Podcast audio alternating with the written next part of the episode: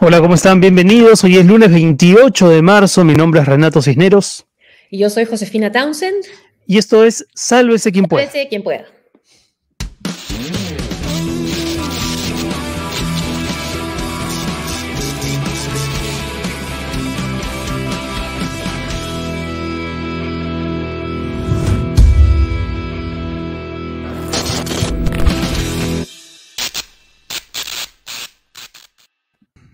Bueno, y como no podía ser de otra manera, mi querida Josefina, nuestros congresistas también han querido ser protagonistas al estilo casi de Will Smith, ¿no? Porque si ayer hubo bronca en el Oscar, hoy también hubo pleito casi, casi con, con intercambio, sí de puyas, pero no de golpe, felizmente, eh, a raíz de unos incidentes que vamos a comentar ahora, porque en este mismo momento en el Congreso de la República está ya por iniciarse el debate respecto de la vacancia, que será... Eh, la, moción de vacancia que será votada en unas horas más. ¿Cómo estás? ¿Qué tal el fin de semana? Bien, bien. Quizás por eso no quería que estuvieran, eh, desde el Congreso no querían que estuviera los observadores de la OEA en el hemiciclo, ¿no? Quizás puede haber sido un motivo. Pero igual lo sí, estar siguiendo en vivo, ¿no?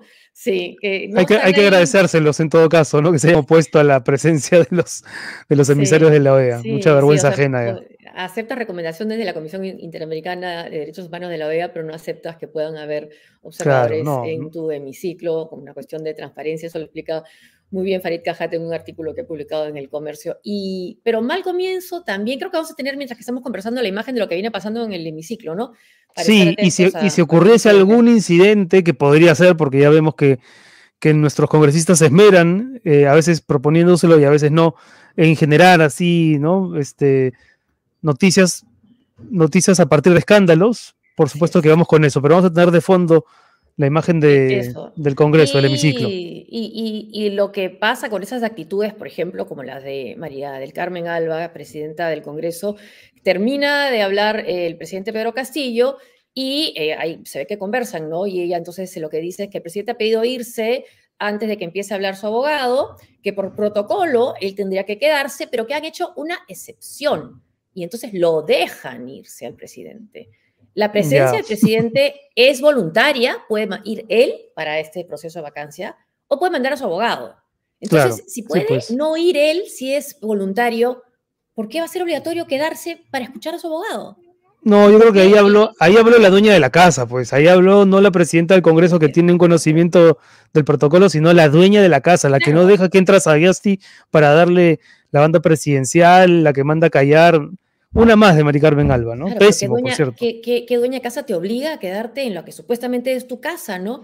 Obligarle a decir que ese protocolo, el protocolo se basa en la costumbre, ¿no? Porque en el reglamento del Congreso no dice nada de que tiene que quedarse el presidente a escuchar a su ¿Vizcarra, ¿Vizcarra se quedó o no? Vizcarra no se quedó, lo que, no, perdón, no, ¿no? sí, lo que hizo Vizcarra fue dar su discurso, sus descargos, y luego eh, Manuel Merino, que era entonces el presidente del Congreso, le dice, bueno, ahora escucharemos a su abogado. Y em, él mismo se dijo, no, e-, ejerce su defensa. Como está establecido en el reglamento en la Constitución, ejercer mi defensa y eh, no va a estar mi abogado. Entonces le dice Merino, bueno, puede irse, ¿no? O sea, hmm. o lo, lo, despedimos, muchas gracias, ¿no? Pero no es que haya un protocolo pues de tantos años de vacancias presidenciales, quizás lo inauguremos ahora, que empiezan más no pedidos, pero, pero no te puedes pues basar en algo que no existe. Y también criticar que vaya con la banda, ¿por qué no puede ir con la banda? Si va a 28 pues, de julio, que comienza, bueno. si este puede ser el fin de su mandato, ¿por qué no puede usarlo también lo que para lo que podría ser el fin? Ya esta sesión ya viene, ya viene presentando una serie de irregularidades, de cosas llamativas. Tenemos, no sé si el, el, video que más temprano colgar en su propia cuenta de Twitter la congresista eh, Vivian Olivos del Fujimorismo, ¿no? que fue uno de los hechos que, que desató la, el, conato, la escaramuza ahí, ¿no? Ahí está. Y, y, ella lo ha posteado en su cuenta de Twitter. o sea, poner una banderola con el hashtag vacancia ya no solamente es provocador, ¿no? No, no contribuye absolutamente nada, sino que es desconocer lo que te dicen todas las encuestas, que es la gente está tan cansada del gobierno como del propio Congreso. Es una provocación, no sé, pues para tus redes sociales, pero, pero no para llevarla ahí en, un día tan, digamos, importante, ¿no?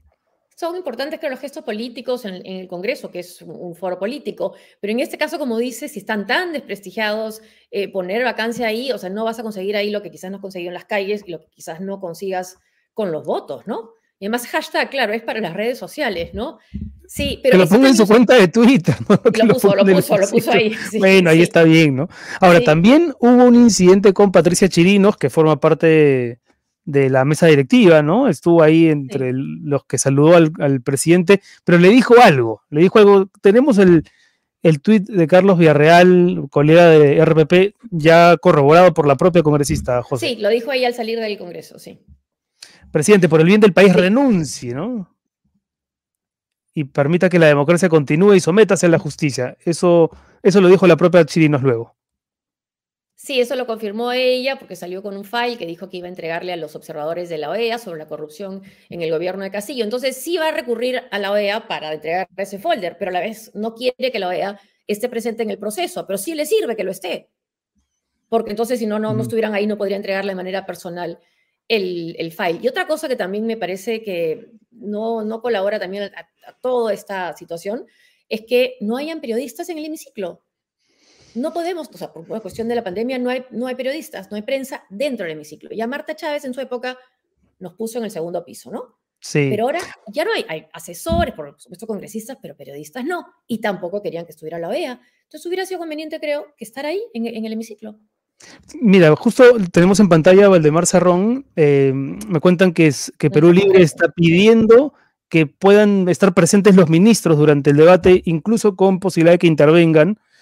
Y hasta que eso no ocurra, Perú Libre no, no va a participar del debate o no se va a, no se va a iniciar ¿no? el debate. Lo están poniendo en consideración, vamos a ver qué se decide en un ratito más. Pero bueno, para hablar de este tema, ¿no? Candente, de la vacancia. si, quieren, si quieren prolongar desde el lado de Perú Libre el oficialismo, también puede ser que se han estado moviendo los, los votos, ¿no? Esto, esto tiene para largo, así que vamos a conversar con Augusto Álvarez Rodríguez y Javier Torres, que han accedido a compartir hoy unos minutos con nosotros para hablar, para hablar de lo que puede ocurrir en el Congreso y más allá de la votación de, hoy, lo que pueda suceder en el país dentro de los próximos meses. ¿Cómo están? Augusto, Javier, bienvenidos. Hola, hola. Hola, Augusto. A ver, para ustedes está ¿Es más o menos obvio lo que va a ocurrir con la votación o creen que todavía hay posibilidades de negociar, de que la vacancia sí se consiga con el suficiente número de votos? ¿O, no creen que hoy vayamos a, ser testigos de, la vacancia de Pedro Castillo? A ver, no sé quién quiere empezar. Javier, A ver, si la congresista Chirino le ha dicho al presidente, le ha pedido al presidente que renuncie, quiere decir que no tienen los votos, ¿no? O sea, esa es la, la, confesión de, que no tienen, de, que no tienen, los votos. ¿no? la confesión de parte, claro. Claro, así es. Entonces, este, y por eso es que vamos a tener bastante circo, porque si no, muy poca gente, diría yo, le está prestando la atención en la calle, qué sé yo, a, a esta, a esta vacancia. Me parece que, hmm.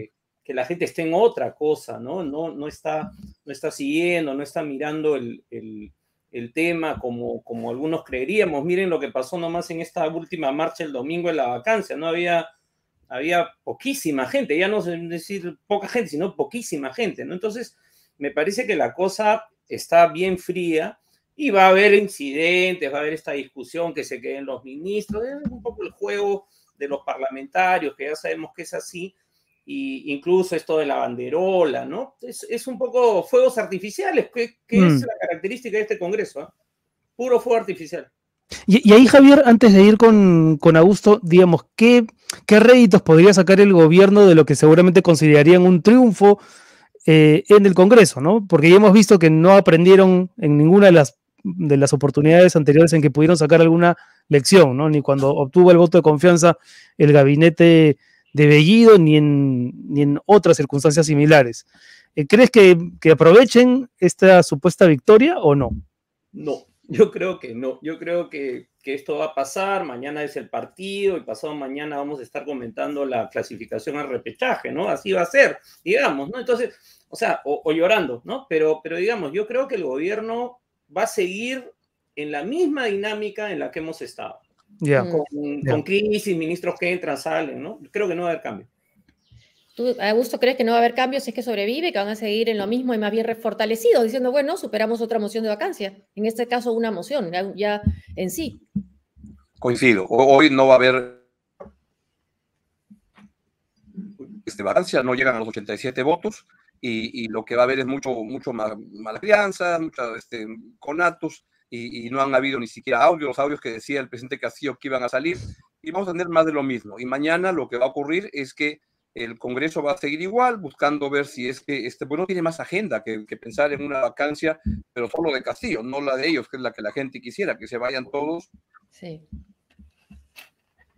Y el presidente Castillo va a seguir igualito que siguió como, como ocurrió después de la primera vacancia, que muchos esperaban, esperábamos un cambio de gabinete, un cambio de rumbo, y fue igualito. Uno va a sentir que ganó, el otro va a, va a sentir que todavía le falta ganar, y, y lo mismo. Igual o peor, ¿no? Porque ya sobrevive dos veces, ¿no? Castillo. Entonces puede decir, bueno.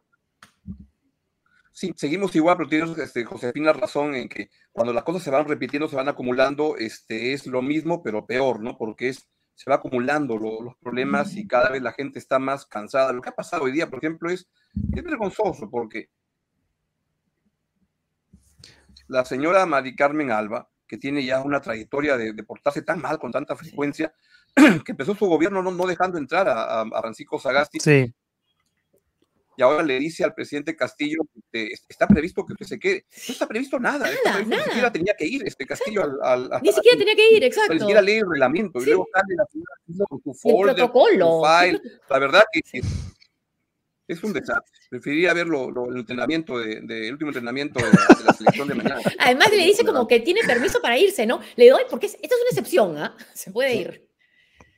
Sí, es, e, es, realmente penoso el, comportamiento de, de, de, de, la presidenta del Congreso, porque claro, uno, uno siempre que empieza la sesión dice, ¿en qué momento va a meter la pata?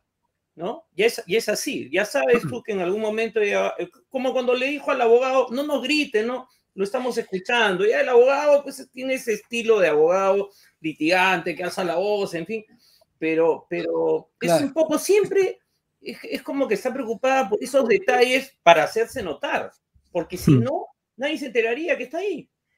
No, no sabríamos que está haciendo por eso, esa es la verdad. O sea, Ahora, Augusto mencionaba un tema bien, bien importante que es lo que revelan las encuestas, que en realidad es algo que ya se sabía, pero que viene a corroborar, ¿no? En la última encuesta del IEP, eh, esta sensación generalizada de que se vayan todos, ¿no? Y sin embargo, nadie está leyendo a la gente. Mencionaba Javier la marcha del fin de semana, que es, bueno, vergonzosa en términos de asistencia.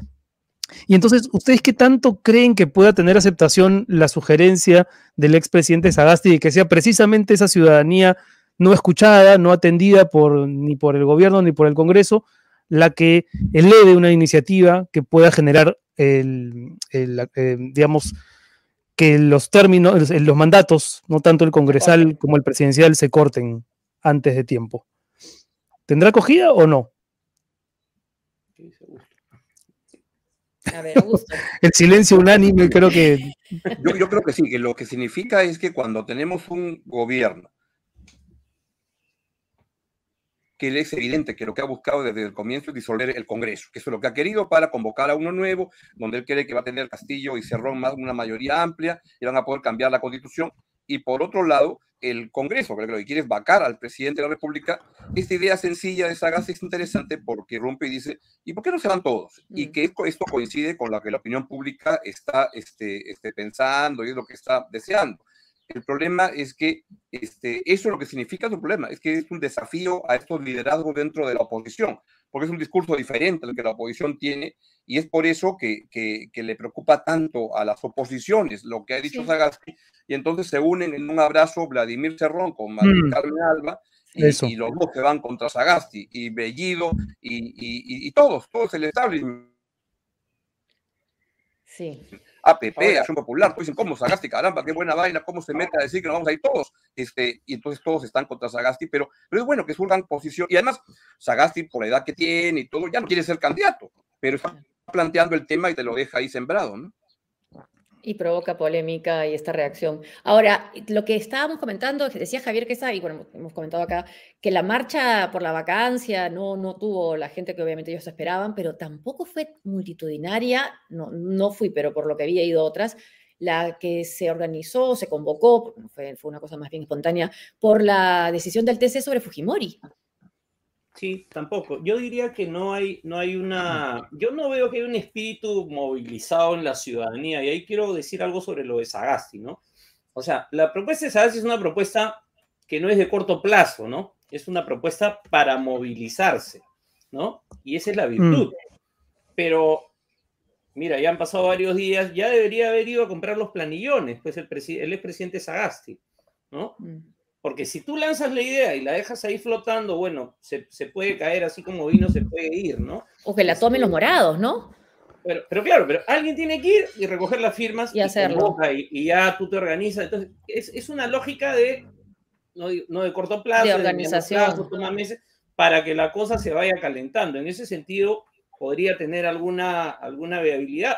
Y además, no tienes que conseguir pues, este, las firmas exactas, tienes que conseguir muchas más firmas para tener un impacto y, y, enfrentar al Congreso, porque si vas con la hmm. firma con la justa no, no tiene sentido, ¿no? Pero yo siento que la gente está un poco harta de todo. Por eso, es, por eso es lo que salen las encuestas, ¿no? La gente no quiere saber nada. Tú le mencionas la política y apagan, cambian, ¿no? No quieren saber nada, ni un tema ni el otro, ¿no? Esa es mi impresión.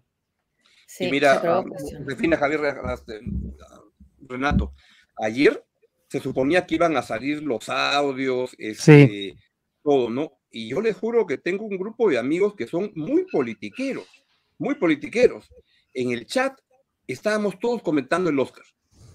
Este, no teníamos el menor interés de qué audio iba a salir, todos estábamos discutiendo si era coda, si era el puñete, si era fingido o no. Y les digo, gente, muy, muy, hoy día está este, en, los, medios hablando de política y todo, a nadie le interesaba lo que estaba pasando. Todos estaban interesados. Fue la Fue tendencia, ¿no? Sí. Ahora, también, ¿no habrá sido pues también una, una maniobra, bueno, eh, digamos, políticamente inteligente para sobrevivir de parte de Cerrón, de dejar el Ministerio de Economía en manos que no preocupen a un sector muy preocupado por Castillo y entonces como que también no, no haya tanta queja, ¿no?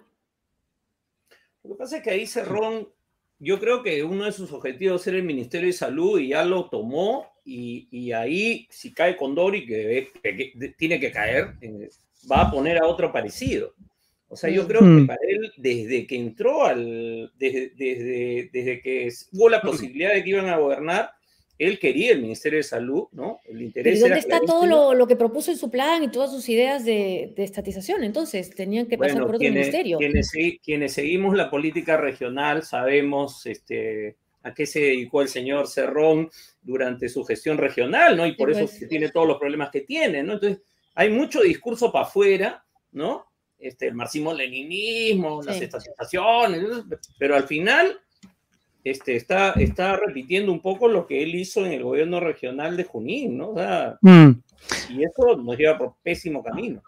Ahora, y esto, y esto que, efectivamente no, no, no, no, se escuchó ni se vio el fin de semana, los supuestos audios o videos, ¿ustedes creen que vaya a ocurrir en algún momento? Ahí tenemos imágenes de, del Congreso, me datean que después del pedido de Perú Libre para que estén presentes los ministros, la oposición ha pedido, que está bien, ha dicho que entren los ministros, pero que el tiempo que utilicen los ministros se le descuente a Perú Libre. Ya esta es una discusión que no va, no va, no va a ser sino prolongar todo. Es un señor que se apellida, ese señor que acabamos de ver es un señor que se apellida Muñante, que expresa la confusión que pasa en el país. Este señor viene de un partido de derechas, bien de derechas, creo que es Avanza País. Sí. lo que ha declarado es que respaldan a Condori porque Condori va a eliminar a los caviares. Y con eso se dan por satisfechos. Entonces, están respaldando al señor Condori. Y luego, yo veo manifiestos y documentos desde la izquierda que lo que dicen es que el gobierno ha caído en manos de la derecha neoliberal. Porque hay un ministro de Economía que dice, oye, no roben en Perú.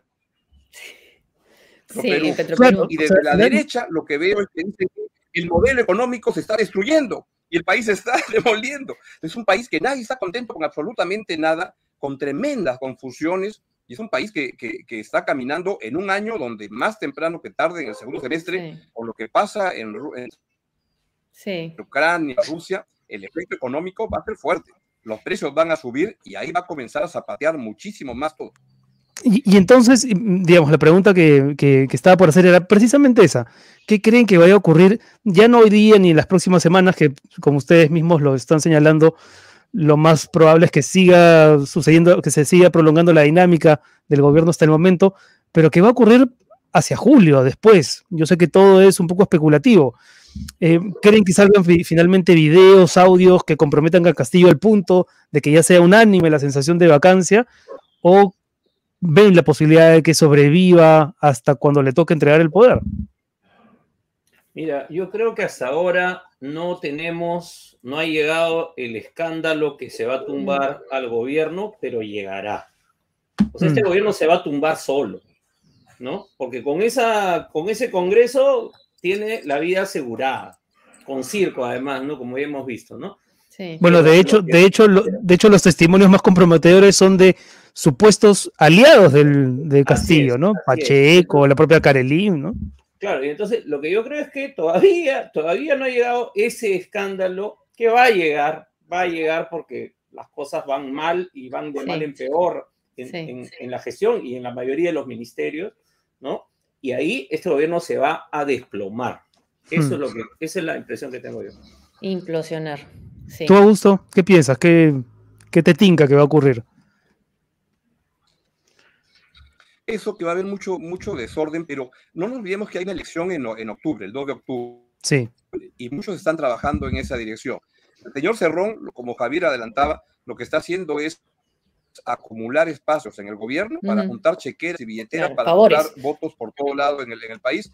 Mire, el 3 de octubre, el día después de las elecciones, mira, he, ganado tanto y Perú Libre es un partido. Y lo está haciendo con, de la manera como, como lo hacía en Junín, utilizando el poder político. Para eso quiere salud, que tiene un ámbito nacional. Para eso quería los provías, porque tiene un ámbito nacional. Para eso quería el Ministerio del Interior y nombrar a todos los prefectos del país para tener eso y tener el 3 de octubre ya un poder político propio y al diablo con, con Pedro Castillo. Ahí Pedro Castillo, mira cómo tú claro. te salvas. Él está acumulando poder para, para hmm. ese momento y los otros partidos también van a ir en esa dirección. Quieren ganar un pedazo importante de gobernaciones, distritos en ese momento. Cerrón está muy entusiasta, además, promoviendo conflictividad regional por todo lado. La minería la está paralizando absolutamente vía cómo este, movilizar ese tipo de, armar ese tipo de movilizaciones y tiene tomado el Ministerio de Energía y Minas, donde el secretario general es el dueño de la radio que este, le hacía la campaña en Huancayo. El otro, el asesor principal, es el abogado de la mamá de Cerrón, que es la que, está acusada de, haber guardado toda la marmaja de la, corrupción para las campañas.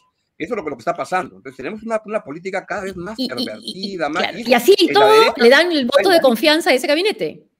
Claro, claro. Porque Castillo es una, una especie de, escenografía que va ocurriendo mientras se van jugando otros partidos detrás y donde cada uno va acumulando su pequeño pedacito para ver cómo le saca este gran provecho en el, en el futuro. En el futuro porque también desde un sector de la derecha conservador le veían, veían más peligrosa a Mirta Vázquez y a Pedro Franque como caviares que quizás a un Cerrón en salud. Así es. Sí, claro, y, y, y que hace varios, ¿no? Este, pero, pero digamos, en relación a lo que dice Augusto, esa apuesta de Perú libre de capturar regiones, yo no estoy tan seguro de que lo logre, ¿no? O sea, está trabajando en ese sentido, pero ya las elecciones regionales anteriores nos han demostrado que este, al que esté en el gobierno le va mal, ¿no? Mm. Le va mal y le va mal y, bueno, yo dudo que le vaya muy bien en algunas regiones, porque sobre todo esas regiones como Cusco, Puno, donde Castillo sacó unas votaciones enormes, la gente está muy molesta porque le prometieron segunda reforma agraria, que además no estaba muy claro en qué consistía, pero se la prometieron, y después lo estuvieron meciendo con reuniones, en fin, discusiones, y al final ya enterraron la, la famosa segunda reforma agraria, ¿no? Que les mm. apoyo técnico, no, no era nada nuevo, en realidad fue más, más ruido. Como digo, este es, este es el, el periodo de los fuegos artificiales, ¿no? De los dos lados. Pero con esas expectativas, o sea, con lo que despertó Castillo de expectativas, sobre todo en el sur, esas expectativas no cumplidas, después de Castillo, ¿qué? pero, pero en las regionales se juega como otro partido, ¿no? Y entonces ahí podemos terminar teniendo algo, algún mapa parecido al que tenemos ahora. APP con unas cuantas regiones, AP con otras regiones, Perú Libre de repente ganará algo más que Junín, y, por ahí somos Perú. Más o menos el escenario no va a ser muy mm. diferente. Y tenemos a varios gobernadores regionales ya presos, o sea que creo que ni nos hemos enterado en Lima, acaban de detener al de Huánuco, el de Madre también está detenido, el de Arequipa, bueno, ya está también con, con prisión preventiva. O sea, este, sigue la crisis ahí en el gobierno regional, así que yo no sé si, si ahí Cerrón va a poder ganar mucho, pero todos estos que están peleando cuotas van a, van a, van a, van a dar esa pelea, ¿no? Ahora, y, y, después de nueve meses, eh, si en julio del año pasado todos estábamos de acuerdo en que Castillo era más o menos un enigma, aunque venía precedido, digamos, de una serie de advertencias y denuncias. Nueve meses más tarde, ¿les queda claro qué es? ¿Qué es Pedro Castillo? ¿Es un, es un títere? ¿Es un tonto útil? ¿Un presidente de cartón piedra que está más bien eh, de, carne de cañón mientras se disputan los intereses que describía Augusto? ¿O es un corrupto que se ha ido desenmascarando poco a poco? ¿Cómo lo ven ustedes? ¿O un maestro victimista? No sé si les queda claro nueve meses más tarde quién es Pedro Castillo. A mí me queda claro, me quedaba claro, Renato, desde el comienzo, desde ya al final de la, de la campaña, con esas declaraciones que daba tan erráticas, que era alguien que no daba para mucho, que ya lo que decían en las redes, yo lo repetía cuando algunas empresas me preguntaban, ¿hay el riesgo de que el Perú vaya hacia un chavismo? Yo decía, el único chavismo acá es el del Chavo el 8. Este señor se tropieza al caminar. Nueve meses después, mira, a mí me da mucha pena decirlo, pero Pedro Castillo es un papanatas es alguien que, que, se jacta de su ignorancia, que como escribía Fernando Vivas, yo lo he dicho también antes, pero mucha gente lo va, lo va diciendo, es alguien que, ¿quién decide en el gobierno de Castillo? El último que habla con él. Pero además es una persona que, que, no te expresa mucho, que no pronuncia. Mira los papelones que han habido. Valdemar a Cerrón un día salió a la puerta de Palacio de Gobierno entre los cambios de gabinete y anunció al mundo que era premier. Y dijo que era, era premier. Y estaba muy seguro y muy, muy convencido.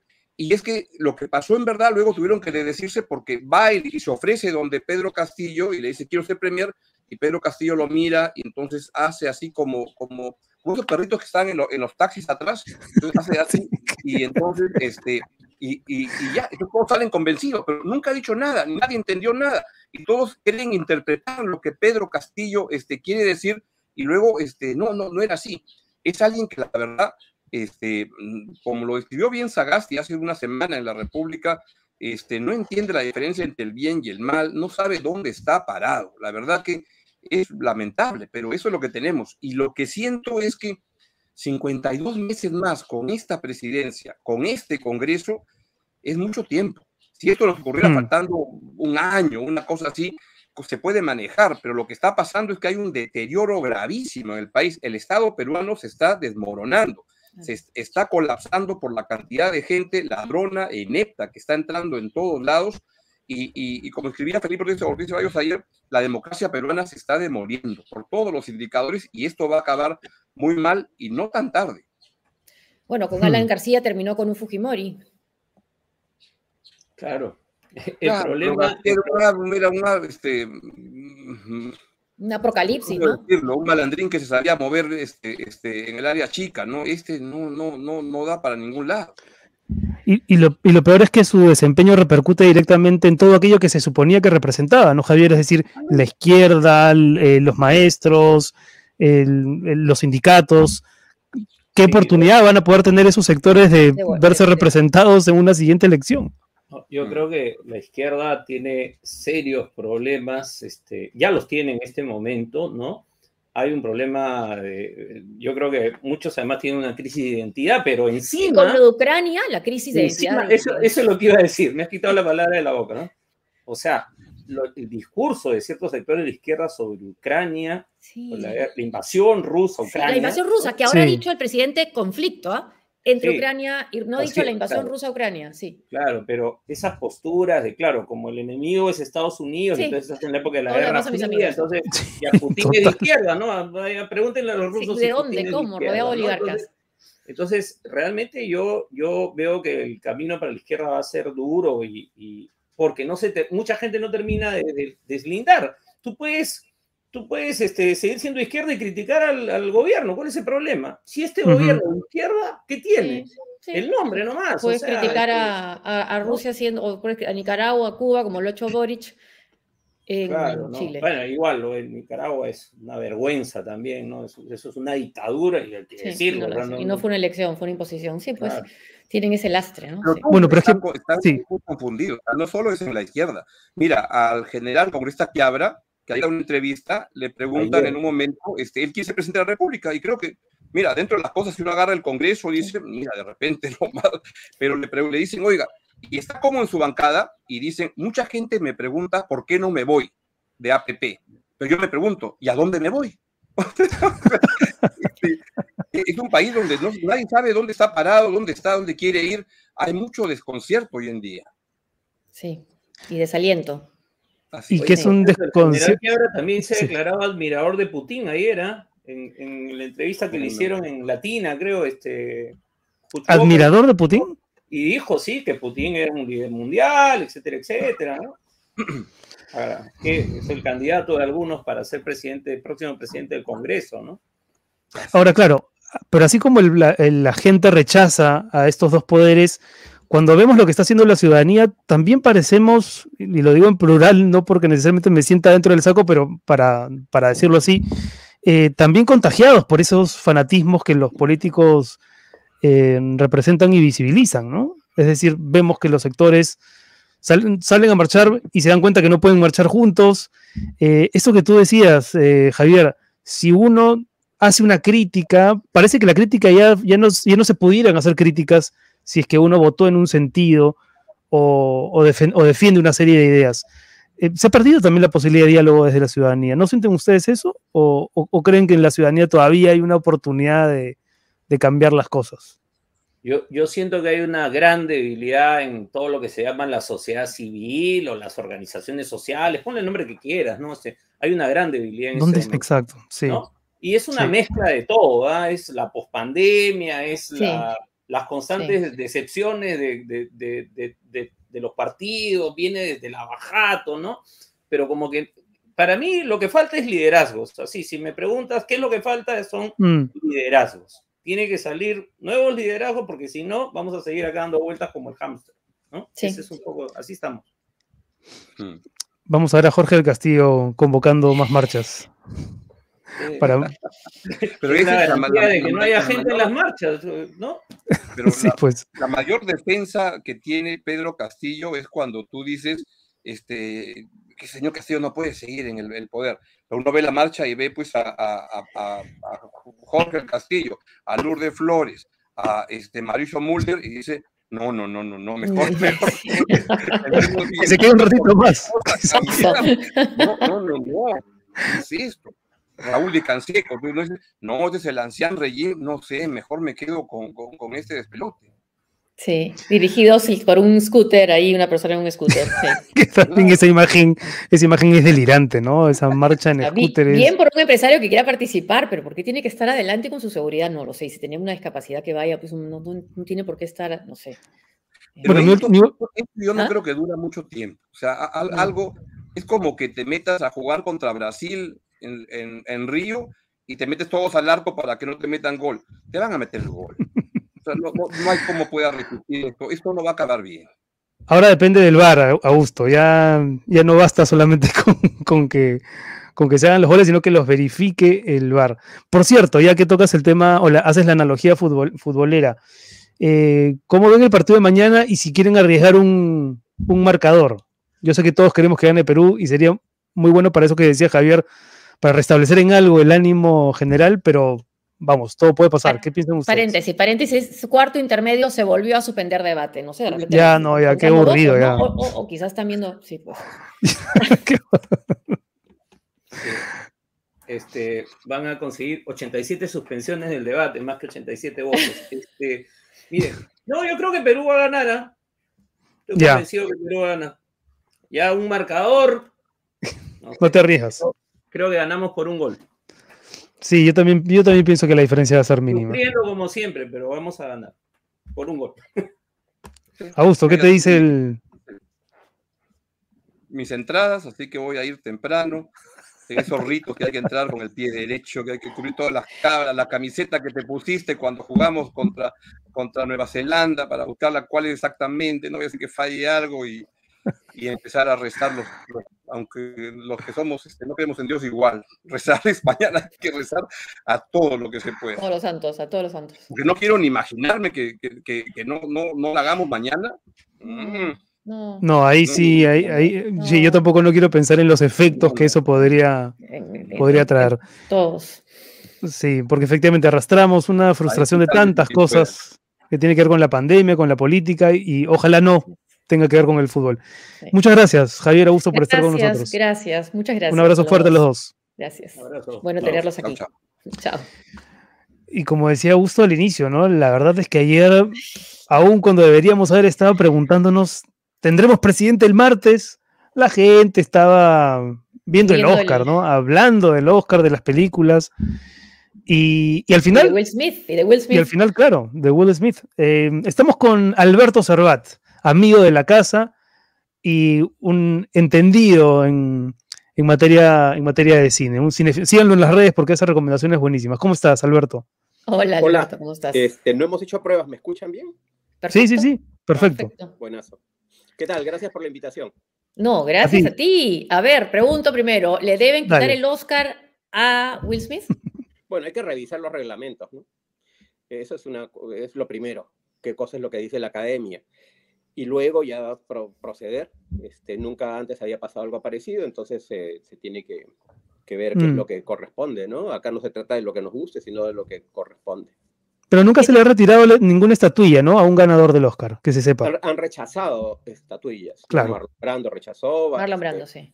no y, y cosas así, pero no, no, nunca se le ha quitado a una persona ni por sus ideas, ni por sus actos, ni por su conducta, ¿no?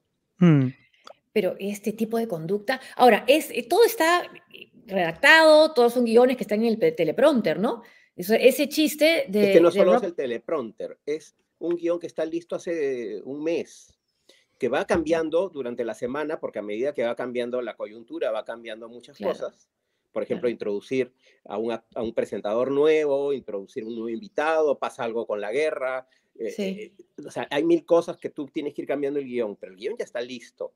Hay Mm. ensayos generales. Un día antes hay un ensayo general. O Will Smith no fue, o le cambiaron el chiste a última hora, Mm, o, o en todo caso la culpa es de los guionistas, porque Chris Rock no escribe todo lo que dice, ¿no? Chris Rock Claro. finalmente está Pero- haciendo una actuación, Tiene que haberlo repasado por lo menos una vez, ¿no? pero sin duda, pero no, No es lo que te digo, lo ensayan, lo ensayan y probablemente para Chris Rock no tenía tan presente o la enfermedad de esta señora o, o- o- o- no lo recordó en su momento. O el no, Mm. los guionistas, que pasara por tantos filtros y ninguno se acordara que esta señora tenía. Eh, ¿qué, qué sucede? Alopecia. ¿Qué sucede? Que estamos en una época en la que todas las palabras juegan en contra tuya, todas. Porque Todas. si no es por ahí, es por otro lado. Ya, pero digamos, fue un chiste, un chiste más pésimo, ¿no? es un pésimo. mal chiste. No, la chi- ya, pero ir, ir y pegarle. Sí, es absurdo, absurdo. Y lo que más me sorprende es que hay gente, muchas mujeres, eh, que defienden la conducta de Will Smith porque dice que hay que defender a las mujeres cuando son sí. atacadas. Mm. Que es lo que dijo Entonces- en su discurso de aceptación, ¿no? Yo Entonces, defiendo a mi familia. Justificamos, sí, sí. justificamos la violencia al final. ¿Qué pasa? Que una ceremonia donde han habido discursos, porque las grandes ganadoras han sido mujeres, han, ha habido discursos increíbles de parte de Mm. Jane Campion, de parte de Adrián DeVos, de parte de, de- de Jessica Chastain. O sea, han sido discursos inspirados. ¿Y de qué estamos hablando? De un puñetazo. Sí, pues. Sí, de pues. una sí. pelea de dos machos. Que Pero además, sí, que además no es cualquier ¿no? macho. Además no es cualquier macho, porque vamos a poner otro punto sobre el que nadie quiere hablar. sí. ¿Qué habría pasado si Will Smith no era Will Smith, sino Harrison Ford o Tom Ah, Cruise? Claro, Contra- exactamente. Contra Si Chris actor Rock, hubiese sido blanco. claro. ¿Qué habría Hubiera ¿De qué estaríamos hablando en ese momento? Entonces, Black Lives Matter. son Claro. muchas cosas que, que- que convergen en una ceremonia que desde el arranque estuvo malísima, con unos chistes que a mí no me parecían graciosos, me parecían, mira, no quiero parecer snob, no quiero parecer un señor ya mayor, pero me parecían unos chistes de mal gusto. Mm. O sea, decirle a Judy Dench, mueve el trasero, a mí no me da risa. Mm. Ahora, Alberto, tú has hecho cobertura de entrega de- del- del Oscar muchas veces, conoces perfectamente eh, cómo se mueve Hollywood. ¿A ti desde el, prim- desde el minuto uno te quedó claro que esto había sido una reacción genuina de Will Smith o, contemplaste la No, posibilidad no. de que sea armada considerando, y aquí viene en realidad el corazón de mi pregunta, que el Oscar está de capa caída, ¿no? Es decir, necesitan, necesitan llamar la atención, cautivar al público más joven. ¿Y cómo lo viviste tú, así, digamos, con el conocimiento que tienes? Mira, el, el, el golpe pensé que era este, actual. Armado. Pensé que era una cosa armada. Me di cuenta que no lo era cuando ya lo enfocan a Will Smith y sigue gritando, insultando Sí. y con lisuras.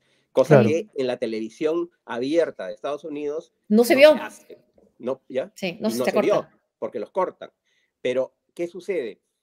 En ese momento te das cuenta y encima eh, Chris Rock con un aplomo que lo aplaudo, No. dice, bueno, se acabó aquí y siguió con la siguiente siguió. presentación, ¿no? Hmm, Que eso es lo que hace de estas personas los grandes entre- entertainers que son, ¿no? claro. Pero un momento incomodísimo.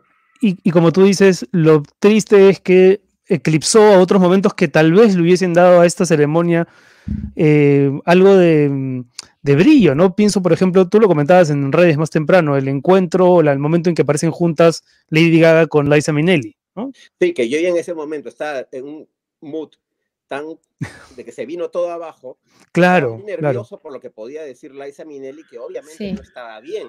O sea, No, sí. revisen el momento y Liza Minnelli en un momento, o sea, podría estar pensando que le están haciendo un homenaje a ella. Eh, eh, Casi no lee. la- Era la- exponerla un poco, ¿no? Me pareció. ah, Y sobre Sí. todo en un momento tan cargado. Lo mismo Sí. sucede en el homenaje al padrino, ya eclipsado, nadie se acuerda del momento. Hmm, Tiene sentada a un costado a Liv Ullman, una de las grandes actrices y directoras del Ya. siglo XX, con un Oscar honorario que a nadie le importó. O sea, la, la- la- la ceremonia del Oscar está de capa caída mucho antes del- de la pandemia, ¿ya? desde que dejaron de, de ser, de- desde que dejó de ser una, una ceremonia académica. Mm. Cuando la quisieron pues. convertir en un show de Un show, televisión, en un show, claro. las cosas empezaron a tambalearse. Sí. Eh, y ahora, con, con todo lo que sucede en estos momentos, el tema de los cupos, el, el tema del- de lo políticamente correcto, se han metido seme- en semejante trampa que eh, ya no saben cómo salir, porque lo que sucedió ayer fue producto de todo esto, ¿no? De esta tensión que existe entre lo que dices, entre lo que haces, entre lo que... Y, so- y todo eh, a vista y paciencia del mundo entero. Y también esta participación de Amy Schumer, que, que- que- pidiéndole, o sea, que, que era el que se levantara a Kirsten Dunst, como si fuera un extra, ¿no? Eh, claro. eh, Tratando de ser ya lo- chistosa. ya lo, ya lo, ya, ya se disculpó, dijo que estaba ensayado, que todo el mundo estaba de acuerdo con, con ese chiste, pero a esas alturas ya no era chiste. No era No. chiste. hmm. A esas alturas todo resultaba un poquito grotesco, fuera de lugar. Eh, ¿Por qué la levantaste a Kirsten Dunst y no al marido?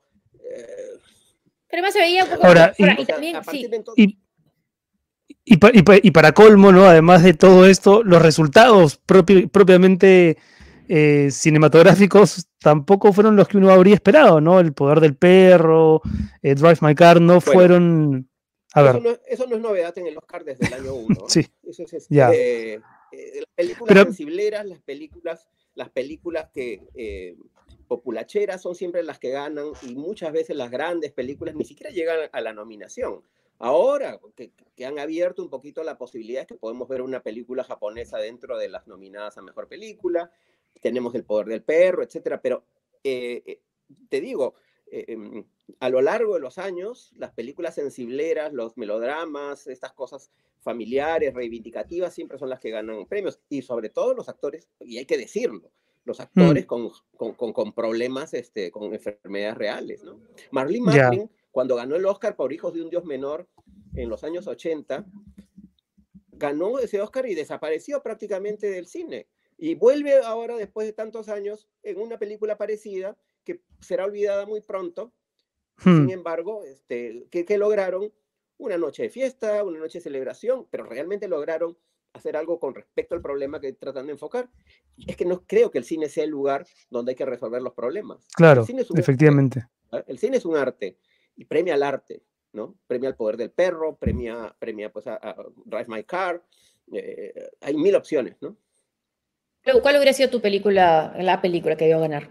Mejor película. Mira, conociendo cómo funcionan las cosas, la, mejor película del año para mí fue Drive My Car, más allá del Oscar o Cannes o donde se haya presentado. ¿Pueden ganar mejor película y película extranjera en idioma extranjero? Sí, Parásito ganó las dos. Hmm, este, pueden ganar. El tema es que este año había tal diversidad en las nominadas que creo que en términos de Hollywood, de gran espectáculo, la película que debió ganar es Duna, que además ayer arrasó con los Oscars técnicos. Hmm. Y si hay una cosa que sí hay que darle este, me- eh, crédito es a, los Oscars técnicos, porque son los técnicos los que votan por, en esas categorías. Claro. Entonces, ahí es donde está la, la- la vanguardia del cine, en los Oscars técnicos. Y además es una bonita película, una gran adaptación de la novela original, y yo creo que sería una gran ganadora del Oscar en términos de espectáculo. Si me preguntas a mí qué te gustaría, bueno, El Poder del Perro es una película que sería una digna ganadora de un Oscar como mejor película. Hmm.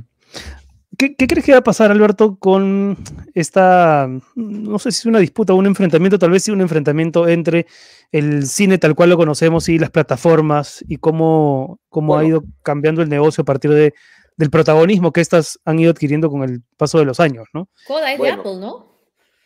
Sí, Coda es de Apple.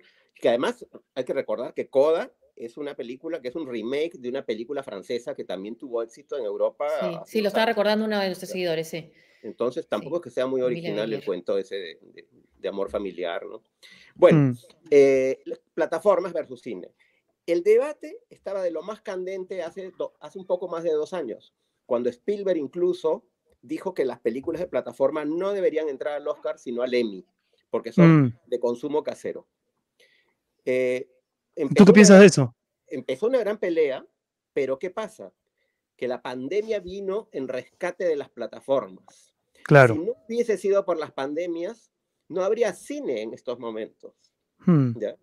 mm. Eh, eh, Las pandemias han hecho posible que todos esta- esta- estos artistas, estos Las plataformas. La plataforma. sigan trabajando, ¿no? Las plataformas han hecho que, que, que, que toda esta gente siga trabajando y pueda tener premios ahora. Entonces yo no creo que ahora el señor Spielberg vuelva a proponer que las películas de plataformas se vayan a- a- al Emmy. Claro. Yo creo que ahora hay que agradecer que estas plataformas llevaron el cine a las casas. Y te voy a decir algo más. Este, Netflix, con sus más y menos, con, hay veces que yo pasan meses sin que vea nada en Netflix porque ya lo vi todo y ya no me gusta lo que está, de ahí vuelven a estrenar, etc. Pero Netflix ha hecho algo que no ha hecho ningún festival de cine, por ejemplo, y es llevar cine internacional a las casas. La gente Mm. empezó a consumir cine europeo, que puede ser más comercialón que el que vemos en un festival de cine. Pero que es distinto al de la cartelera, claro. Claro, pero ha empezado a ver cine europeo, cine latinoamericano, ha empezado a ver cine español, que antes no lo veía. Mm, mm. Cuando íbamos a la Católica, al Festival de la Católica, era un éxito entre nosotros, entre los cinéfilos, entre los universitarios, Claro, Pero- clubes. cineclubes. Ahora no. O sea, de pronto el mundo común y silvestre descubrió cinematografías que antes no le interesaban. Y eso se lo debemos a las plataformas. Y eso no hay que Hmm. olvidar. Y Dylan está bromeando acá, un seguidor nuestro. Dice que Dylan es un perro, ¿no? Su poder ganó. Ah, ganar. Ahí me conmovió el discurso de Troy Kotsur de Coda, dice Cintia. Eh, bueno, me- mencionaste Netflix. Te voy a sacar un ratito del Oscar solamente para hacerte la pregunta que no podemos dejar de hacerte, porque si hemos estado mencionando en Netflix los peruanos en el- la última semana y media, ha sido por la película protagonizada por Stephanie Cayo, que generó todo un debate que tenía que ver y no tenía que ver con el cine. Y, y no sé, no sé si la viste, ya que dijiste que veías todo. No sé Bueno, si la viste y qué te pareció. Podría decirte que no la vi y salir muy, muy, muy, Pero como somos amigos, nos vas a decir la verdad. Bueno, te voy a decir la verdad. Es una mala película que promueve el Perú de alguna manera eh, y ese, es- eso es lo que hay que decir. Porque Mm. ¿Pero qué te pareció el debate, la insalvable. discusión, todo lo que, lo que pasó, lo que, lo que pasa lo que es se criticó? ¿Sabes qué pasa? Que los, lo que se dice debate ya no es debate. Es un Bueno, diálogo de la- sordos Sí, Las reacciones. en el que se Es insulta, ruido. en el es ruido, se es insulta- se insulta a la gente cuando no te gusta algo y cuando tratas de defenderlo también defiendes lo indefendible. He visto por ahí a periodistas serios que dicen, no, ese es el estilo de Netflix. No, pues, no es el estilo de Netflix, porque Netflix también produjo Roma, porque Netflix también produjo La mano de Dios. O sea, Mm. no ¿Netflix es produjo Roma? Netflix. Claro, Sí, de hecho, se estrenó, en, se estrenó en Netflix primero. Ah, y nadie se la quería financiar. Nadie se la quería financiar. Y te digo algo más. Roma fue también muy, muy controversial en el propio México, ¿no? que no gustó a muchos, que pues, decía que solo, que solo este, proyectaba miseria, etc. O sea, Mm. nosotros siempre Que no promovía México. Es verdad, Narco- Narcos a los colombianos les cayó, les cayó como una patada en el estómago Exacto. porque el actor era brasilero y es verdad, sí. No era una película para colombianos, no era una serie para colombianos. Nosotros pensamos que lo que nos pasa a nosotros no le pasa al resto del mundo, pasa en todos lados. Mm, ¿ya? Entonces, ¿qué pasa? Ahora, el problema es que insultan a la actriz, insultan al director, y- o sea, los insultos están fuera de lugar. Si no te gusta algo, explica por qué no te gusta, explica por qué no crees que está bien representado el país, ¿no? Pero yo en realidad es una película que, como te digo, me parece mala, pero habrá quien la disfrute. Mm. Y bueno, se vio el Perú pues, en pantalla, eh, ya está. Y si se ven sus diferencias, sí, también, pues tienen que ser. Y Bueno, bueno, y volo- si- y, y si, y si- y si- y si- si llega a, pro- a propiciar un debate en algún momento más allá de estas reacciones y ataques, bien, también, ¿no? Lo que pasa es que lo que se debería discutir, y en esto debería entrar también la gente de los gremios, es el poder creativo que te da una plataforma como, como Netflix o como te la daba en los viejos tiempos la Paramount o la Metro. A ver, mira, el cine americano entre el año 1932 y 1959 vivió el peor de los códigos de censura que uno se puede imaginar. Y sin embargo, los genios del cine revirtieron eso y crearon obras maestras a partir de la censura misma. Lo mismo Mm. Como en Brasil, España, como en ¿no? Brasil, ¿no? También. Los cineastas con la dictadura, mismo. de, empezó el 64, se dedicaron a la televisión, no a telenovelas. O, por ejemplo, por ejemplo en, en- en España, durante el franquismo, sin embargo, hay obras maestras que cuando ahora las ves, tú dices, ¿cómo lograron filmar y pasar la censura? Ahí está Hmm. la genialidad del director. Tienes parámetros, la genialidad está en cómo hacer de esos parámetros herramientas para que tu película funcione. Porque si el productor te va a decir, filma esto, filma lo otro, aquí no, la primer plano, entonces, ¿para qué es el director? Es un secretario de la empresa. Esa es la gran diferencia entre un director y, y, un, y, un, y simplemente una persona que está a, a- a Hmm. cargo de, de una producción. Vol- volvamos al Oscar un ratito, Alberto. No sé si es porque tengo una hija de cuatro años, pero me da la impresión que de un tiempo a esta parte las películas animadas tienen una factura y un mensaje, además, que no se cuidaba tanto antes. Pienso en Coco, ¿no? Pienso ahora en Encanto, que también ha desatado algo de polémica. Eh, no sé si son películas que tú ves y disfrutas o, cómo las has visto en todo caso. No, no, no, no, no puedo, no puedo estar en desacuerdo con lo que dices porque la tecnología es una gran aliada de la animación. Pero te digo, no es que antes no se cuidaba. O sea, la Blancanieves de 1937 era lo máximo a lo que se podía llegar en técnica en ese momento y el Mm, mundo la vio mm. y, y agradeció su producción. Porque es una de las cosas más bonitas que, que tenemos de los años 30. Lo que Sí. pasa es que la tecnología ha cambiado, ¿no? Ahora, ha cambiado la tecnología, pero el talento del hombre está ahí, porque hay gente que piensa que estas películas las hace una computadora. Es cierto que se hacen a través de una computadora, pero la creatividad es humana. Y claro, te diré, yo no soy el que corre a ver las películas animadas, porque entre que no tengo niños, no me interesa mucho el mundo infantil, etcétera. Pero te digo, veo Coco y cómo no emocionarme con una película Claro. tan bonita. Claro, celebrar que ganan un premio, ¿no? Entonces, eh, es una, eh, eh, hay que verlas, hay que verlas, porque hay mucho que... Ahora, lo que sucede también, que ahora hay una animación que no es para niños y que también está compitiendo en estas ligas. Como Bestia, por Flea, ejemplo. O, o Bestia, Bestia. que es un corto, o Flea, Sí. La película, Sí. la Mm. película danesa sobre, Sí. sobre, sobre el un eh, inmigrante, inmigrante afgano, ¿no? En afgano, Dinamarca. afgano, sí, que además es Y, homosexual. que- y gay, Entonces, sí. es, eh, creo que la animación es un campo que se abre cada vez más y me parece que es brillante que, que el talento esté ahí. Bueno, buenísimo, Alberto. Creo que ha sido, he disfrutado mucho la conversación. Se ha pasado el tiempo volando, lo cual es una buena señal.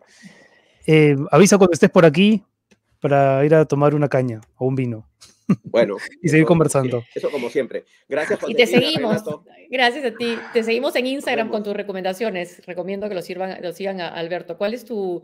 Y, buscar, y buscar cómo es las películas en, el, en el mercado paralelo. Lo que pasa es que a mí me tienen harto porque cada vez que recomiendo una película me dicen, está en Netflix y les digo, en el Perú hay la filmografía callejera más importante del mundo. O sea, búsquenla. Ustedes saben dónde encontrarlas, no me pregunten a mí. Entonces, eh, no voy a mencionar la palabra prohibida, pero ustedes Ya. ya saben que todo está disponible o en, o en la web o en el mercado. Ahí está. Así y, la es. eh, y- y- y la crítica en tu cuenta de Instagram. Sí, sí, mi nombre, Alberto Cervato, el cual. Perfecto. Alberto, un abrazo. ha Muchas sido muy bacán gracias, conversar Alberto, contigo. gusto. Gracias. Chao, chao. Y, y bueno, antes de terminar, qué, qué bueno estado, ¿no? Además, Ay, sí, sí. una, eh, no solamente información, sino conocimiento de cómo, Sí, de cómo ocurren las cosas en, buenísimo, en buenísimo. Yo siempre sigo sus recomendaciones también en, en Instagram de las películas. Sí. Me dice nuestro, nuestro productor periodístico que se va a votar, ¿qué? La reconsideración, ¿De qué? De la la reconsideración. de la reconsideración de lo que se aprobó, ah, lo del tiempo, de darle, de, de quitarle a Perú Libre el tiempo que utilicen los ministros Ya. si es que intervienen. Qué, qué flojera, ¿no? Ya, de verdad. Ya. Sí, pues. Vamos con nuestro bloque de los lunes, ¿qué les parece? ¿Sí? Mejor, ¿no? Sí. Sálvese quien lea aquí en Sálvese quien pueda.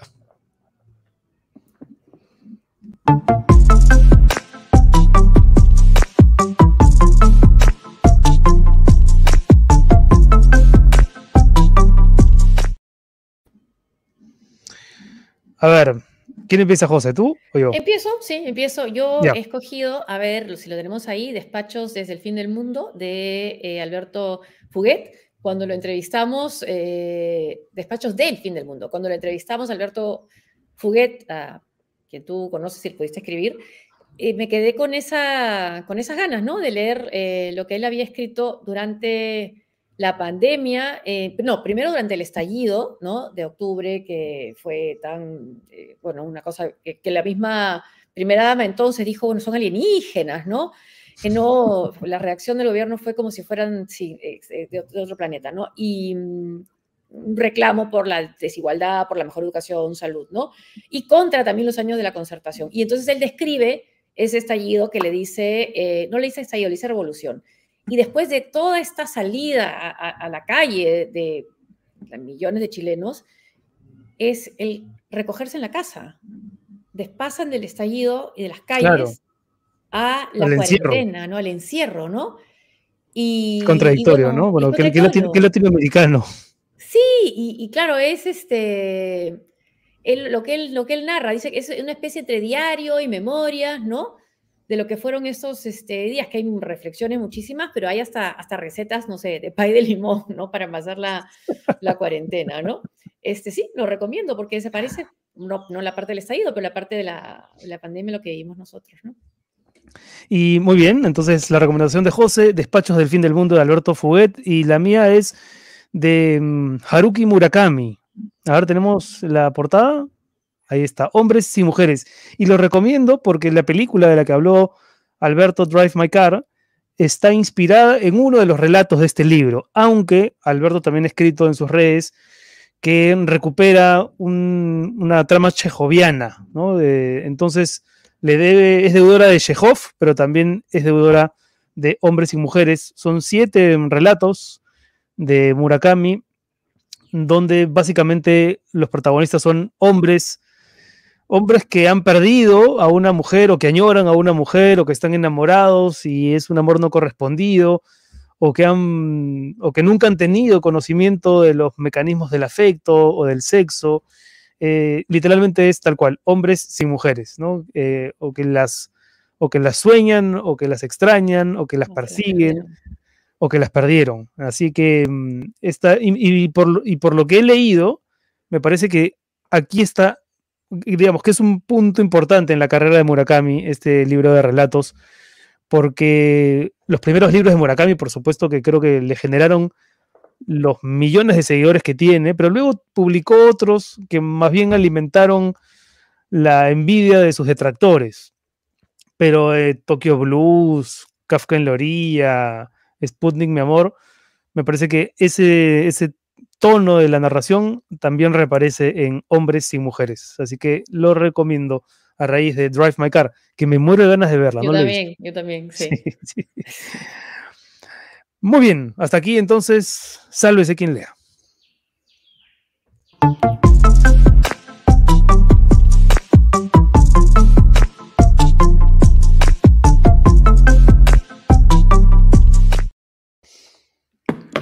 Bueno, hoy día es cumpleaños de Mario Vargas Llosa, mira, nos estábamos Ah, olvidando de, de mencionarlo, que no deja de ser siempre una, Claro, nuestro premio Nobel, sí, por una supuesto. noticia.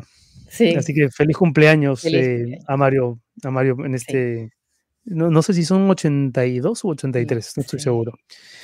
Eh, quería agradecerle a Pedro Salinas que él, él tuvo la semana pasada la gentileza de entrevistarme en su nuevo programa Rajes del Oficio y me ha dicho que te va a entrevistar pronto, José. Ya, Así yo feliz. prepárate. Sí, feliz. Sí. Rajes del oficio, sí. Sí, lo he visto. sí. Tendremos presi noble. mañana, pregunta la gente. Bueno, no hicimos saludos al inicio, así que muchas gracias a la gente que ha seguido la transmisión.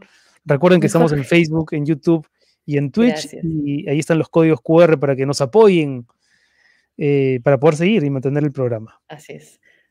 Así es. Dylan el perro. Bueno, acá mis te dice Luis Cabero. Los primeros libros para mí, Luisa, pero igual, ¿no? Tiene, tiene millones de seguidores y de lectores y creo que eso siempre es importante. Dejen su like, dice Jesús. like, sí, sí, Dejen sí, el like ahí en YouTube para que el Es video bueno, pueda ya lo circular más. A mí me han hablado maravillas de Drive My Car. Ah, ¿tú, Sí, tú has visto claro. alguna? ¿Alguna de las que de las más mencionadas? Bueno, yo vi El Poder del Perro. la- Sí, eh, eh, sí, y la de la otra, la de los Williams, que la- lo, lo que justificaba, el, el- el paralelo que hizo Will Smith con el papel de las hermanas Williams y, y- y él defendió, o sea, no, no, no tenía sentido, la verdad. Alguien decía que le quiten el Oscar, pero por mal actor. Por violenta, ¿no? Excelente programa. Vi tu entrevista, Renato, qué bueno. Muchas gracias, Flor. Muchas Qué gracias. bueno, qué bueno. Sí, así en, en las redes nosotros nos hacemos, ¿cómo se dice? Este, conversamos Crossover. nosotros, ¿no? O sea, crossover, ¿no? Que es, la, Sí. Es una cosa que me gusta a mí, redes, sí. Muchas gracias, Margarita. gracias. Y ya saben, si alguien quiere hacerse Patreon del programa, es decir, ser nuestros mecenas, pagar una suscripción para que el programa subsista, pueden hacerlo en patreon.com slash sqppe. Y si tienen interés en auspiciarlo directamente, pueden escribir, bueno, pueden plinearnos y apiarnos. Linear. Sí, al 992-726404 y apiar al 927-8706-18. Eh, o escribir a sálvese quien pueda arroba tarproducciones.pe. Así es. Eh, sí, denle like al, al video, ¿ah? se los agradeceremos. Mm, El miércoles vamos a conversar con. ¿Lo decimos? No, todavía no. No, no lo decimos todavía. No. Bueno, ojalá que mañana, ojalá que mañana gane Perú, que lleguemos al repechaje para que la conversación del miércoles, que no voy a decir con quién, pero para que se hagan una idea, eh, sea más, más disfrutable, ¿no? Hablar del Y triunfo que nos de traiga y una, una alegría, ¿no? Para nuestro país, Sí. ¿no? Que tanto la necesitamos. Sí. Así que a mantener la fe. La fe es lo más lindo de la Lo más vida. bonito, la más lindo. La más. Y vemos el clave. Chao, José. Buenas noches con todos. Gracias, gracias, Claudia. Gracias a todos. Chao, chao. Chao, Renato. Ya pues cierre, ya terminó.